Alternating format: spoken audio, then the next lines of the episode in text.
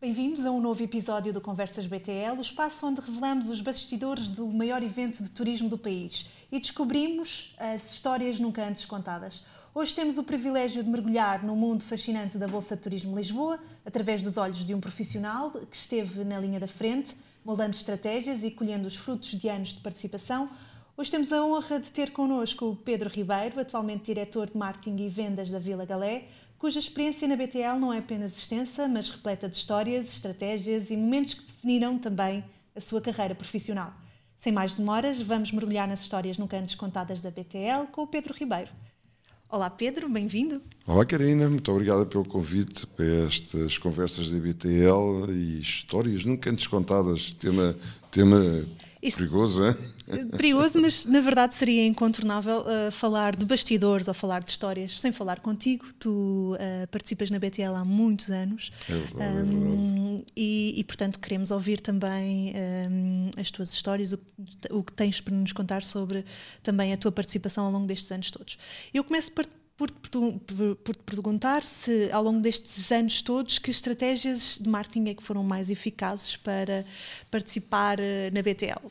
É assim, a BTL faz parte da minha vida, quer pessoal, quer profissional. Ou seja, comecei a participar na BTL, ainda estava na universidade, estava a estagiar num grupo hoteleiro e participei pela primeira vez como estagiário na BTL realmente achei muito interessante. Isso, realmente era uma área muito interessante para desenvolver profissionalmente um dia. Olha, e aconteceu ao longo destes anos, fui participando muitas vezes na BTL, em todas elas, desde, desde 90, 80, 92, não é? E, para além disso, muitas outras feiras a, a, pelo mundo inteiro, a promover Portugal, a promover as empresas por onde tenho passado.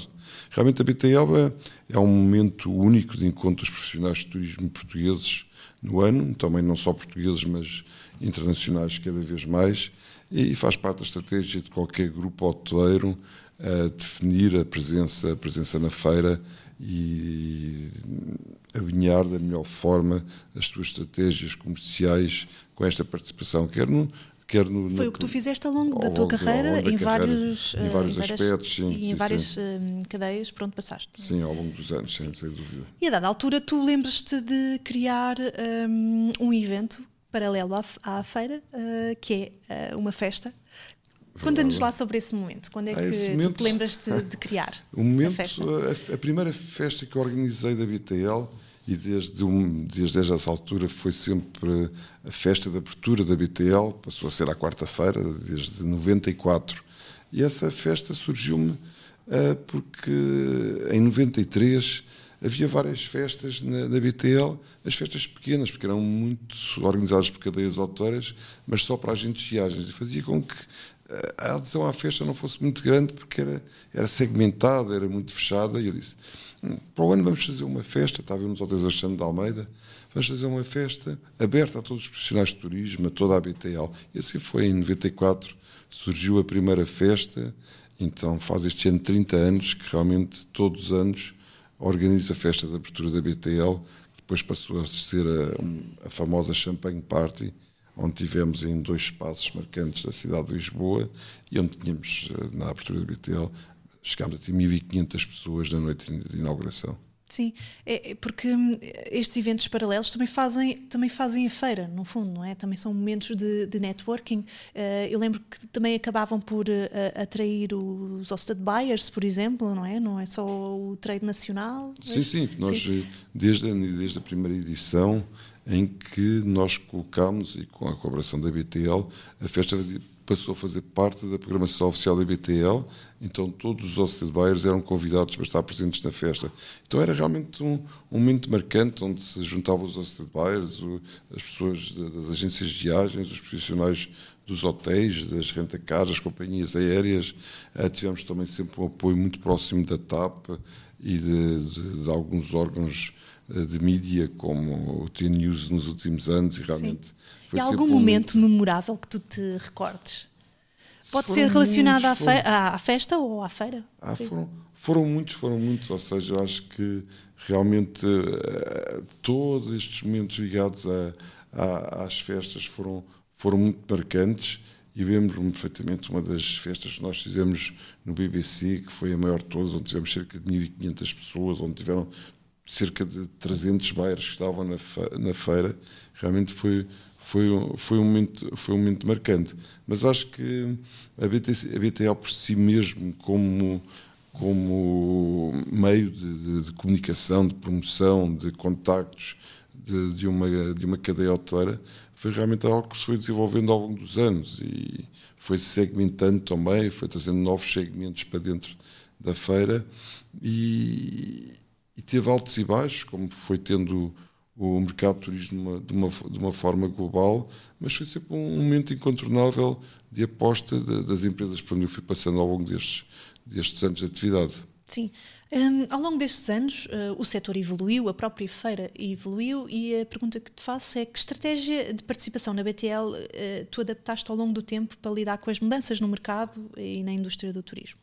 É, foi sempre uma estratégia, obviamente, sempre mais virada para, para a colaboração com a BTL no programa do OCD Buyers, ou seja, nossa, o nosso principal objetivo ao estarmos presentes na feira, obviamente, é o contacto com os OCD Buyers internacionais. Eh, é um momento também nós aproveitamos para estar com os agentes de viagens uh, nacionais e com outros parceiros nacionais e fazermos algum networking, mas ao longo dos anos a presença que nós fomos a, a, adotando uh, teve sempre mais a ver com, esta, com este relacionamento e tentarmos nos stands captar a presença destes, destes OCDBIs internacionais. Então, por exemplo, a festa era uma destas ferramentas, ou seja, porque nós praticamente obrigávamos a que as pessoas tivessem que passar pelo nosso stand para irmos cá o convite para a festa. Então isso era um momento também que criávamos algum relacionamento. E o pós-festa também era interessante, que muita gente, no dia a seguir à festa, passava pelo stand para agradecer a festa e para comentar a festa. Sim. Então a festa acaba, acaba por ser realmente aqui um polo agregador que faz com que as pessoas passem antes e depois venham depois. E realmente, ao longo dos anos, a própria feira foi criando algumas ferramentas diferentes, eh, como reuniões numa área própria para os Osted Buyers, em que tínhamos que diversificar as equipas, alguma, uma parte da equipa no stand, uma parte da equipa nas reuniões, mas foi algo que foi sempre uh, desenvolvido de uma forma dinâmica e sempre foi algo que nós nunca questionámos, ou seja, sempre fez parte da estratégia a presença na BTL e realmente usamos esta, esta presença como um dos momentos importantes do ano. Sim, é, é curioso tu dizeres que nunca questionaram a presença, portanto, uh, sempre foi entendido por ti e, por, e, pela organização onde, onde estavas a trabalhar que a presença na feira era fundamental. Sim, continua a ser. Neste momento, na Vila Gabé, uh, faz parte da história da Vila Gabé a presença da BTL, uma presença forte e não, não se coloca em causa esta presença, ou seja, achamos que a feira tem que ser uh, acarinhada, a feira faz parte uh, de, um, de um momento único e que esse momento único é importante para, para a promoção da marca, para a promoção do, do relacionamento e, e é um momento onde fazemos muitos contactos e onde olhamos muito como vai ser o resto do ano e definimos algumas das estratégias até, até ao final do ano. E com base na tua experiência, tu farias alguma coisa diferente uh, na feira? aprendeste alguma coisa que depois uh, mudaste no, no, ano anterior? Não, óbvio que hum, fui adaptando muitas vezes a estrutura dos próprios stands, a, a criar áreas mais reservadas para reuniões. A feira teve algumas tendências e nos últimos anos tornou-se mais profissional, ou seja, Uh, deixou de ser só muitas vezes um, um, momento social e networking para ser um momento de discussão de realmente de situações concretas de negócio. Tivemos que criar áreas mais fechadas, áreas onde se possa realmente trabalhar e, essa, essas mudanças uh, foram desenvolvidas ao longo dos anos, mas de uma forma natural, conforme as necessidades uh, foram, foram surgindo. Uhum. E sendo tu uma pessoa experiente, não só na participação de, na BTL, eh, na nossa feira nacional, mas também em muitas feiras lá fora, que conselhos é que tu darias um, a quem está a participar, por exemplo, pela primeira vez na BTL?